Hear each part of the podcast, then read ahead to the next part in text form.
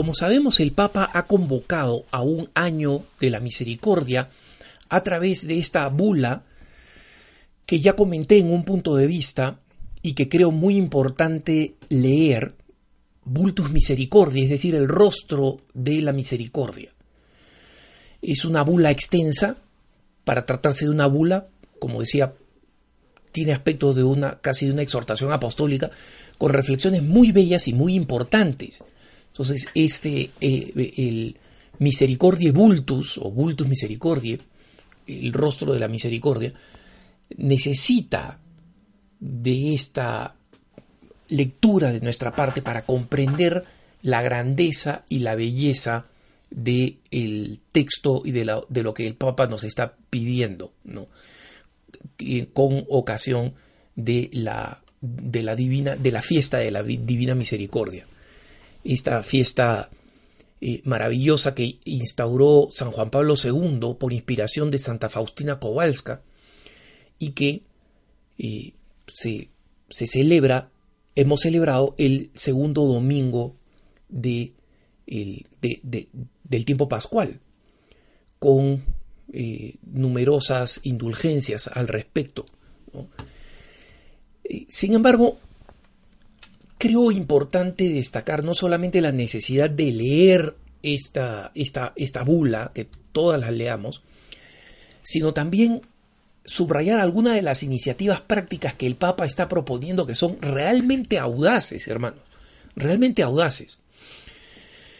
Eh, menciono algunas de las iniciativas. Eh, el Papa ha pedido, para comenzar, que el tiempo de cuaresma de este año de la misericordia, es decir, la cuaresma que va a comenzar el 2016, esté centrada en las obras de misericordia corporales y espirituales. Y una de las cosas que más me, me, sorprende a mí es que muchos católicos desconocen las obras de misericordia. ¿Cuáles son? ¿No? Dar de comer al hambriento, dar de beber al sediento, las, corporales, las espirituales, aconsejar al que no necesita, corregir al que hierra, etc. Y en consecuencia no forman parte de su vida cristiana. Cuando nosotros sabemos, como enseña la Iglesia, inspirada en el pasaje de Mateo 25, que de eso depende nuestra salvación, de vivir la misericordia a través de actos de caridad corporales y espirituales. Entonces, esta es una primera medida, rescatar la importancia de las obras de misericordia que han sido abandonadas por la ignorancia y dejadez de nosotros los católicos. La segunda es una medida todavía más audaz. El Papa dice que durante la cuaresma del año santo, y cito textualmente, tengo la intención de enviar los misioneros de la misericordia, que serán un signo de la solicitud materna de la Iglesia por el pueblo de Dios. ¿Qué cosa van a hacer estos misioneros de la misericordia? Van a ser sacerdotes que van a tener la autoridad de perdonar los pecados que están reservados a la sede apostólica. Es decir, hay algunos pecados sumamente graves que un sacerdote o un obispo local no pueden perdonar. El caso tiene que ser presentado al penitenciario mayor del Vaticano, que es un cardenal, quien en secreto absoluto se lo consulta al Santo Padre, y el Santo Padre, con la potestad petrina exclusiva que tiene de ser el, sucesor de San Pedro, perdona esos pecados. Muchos de esos pecados están referidos a los sacerdotes. Por ejemplo, un sacerdote que trata de utilizar la confesión para conminar a alguien a pecar, incluso a pecar con él, pero no solo. Esos son pecados que eh, ni el obispo puede perdonar. Justamente esa es la razón por la cual nosotros necesitamos comprender la audacia de esta decisión. El Papa tiene la potestad de dar esta autoridad y el Papa dice que eh, serán misioneros de la misericordia porque serán los artífices ante todo de un encuentro cargado de humanidad, fuente de liberación, rico de responsabilidad para superar los obstáculos y retomar la vida nueva del bautismo. ¿no? Es decir, el Papa está pidiendo incluso a los obispos que inviten y acojan a estos misioneros para que sean ante todo predicadores convincentes de la misericordia.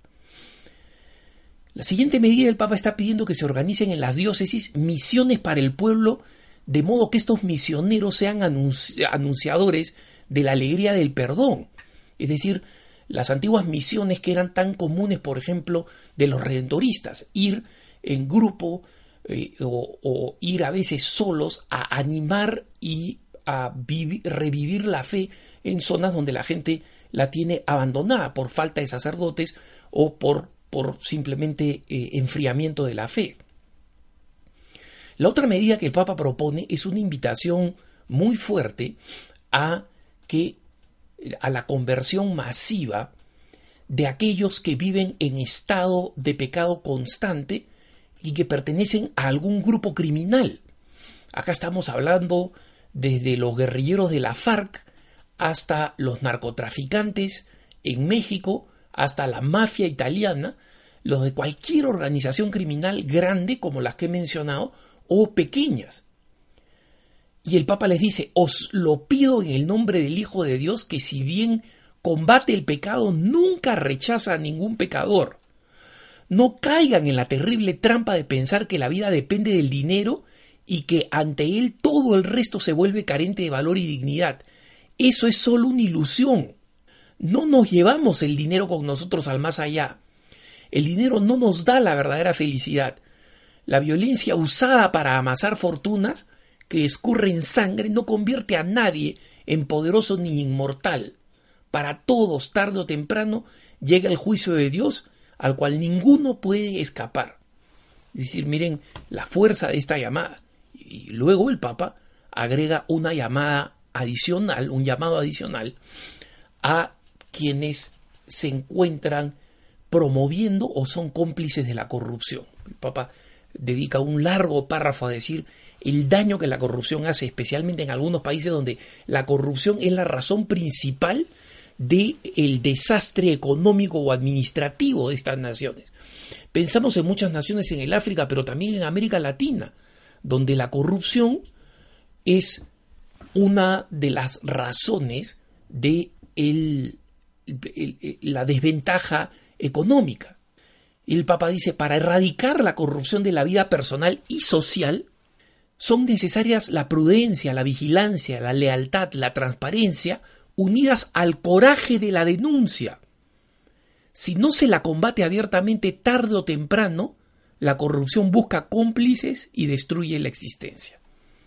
El Papa, luego, entre otras medidas que, que sugiere y propone, pide un año en el que las 24 horas para el Señor, es decir, esas 24 horas de adoración al Santísimo y de confesiones que se realizan de viernes a sábado, previos al cuarto domingo de Cuaresma, piden que el año de la misericordia, en la Cuaresma que viene, también sea extendido a más parroquias y que en consecuencia más sacerdotes estén dispuestos a ofrecer este, este servicio de caridad.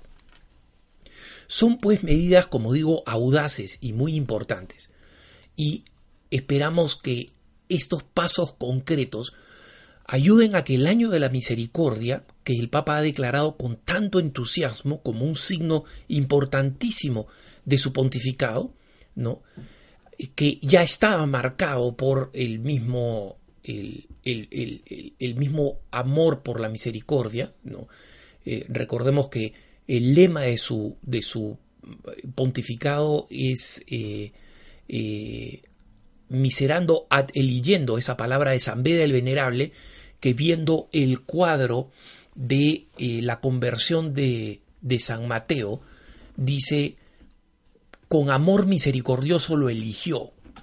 Esto ha marcado el pontificado del Papa desde su inicio, pero ahora con estas medidas prácticas va a darle a su pontificado un tono absolutamente práctico, para que el amor de Dios se convierta en la, en la forma de actuar de los católicos cotidianamente. Que tengas un buen día.